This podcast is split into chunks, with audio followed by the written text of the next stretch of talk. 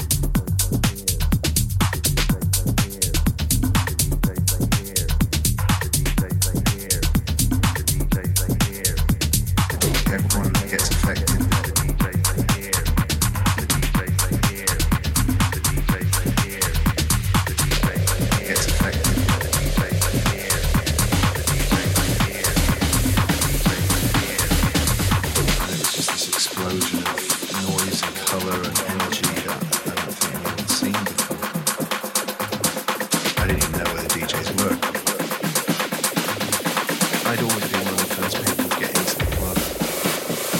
Everyone gets affected.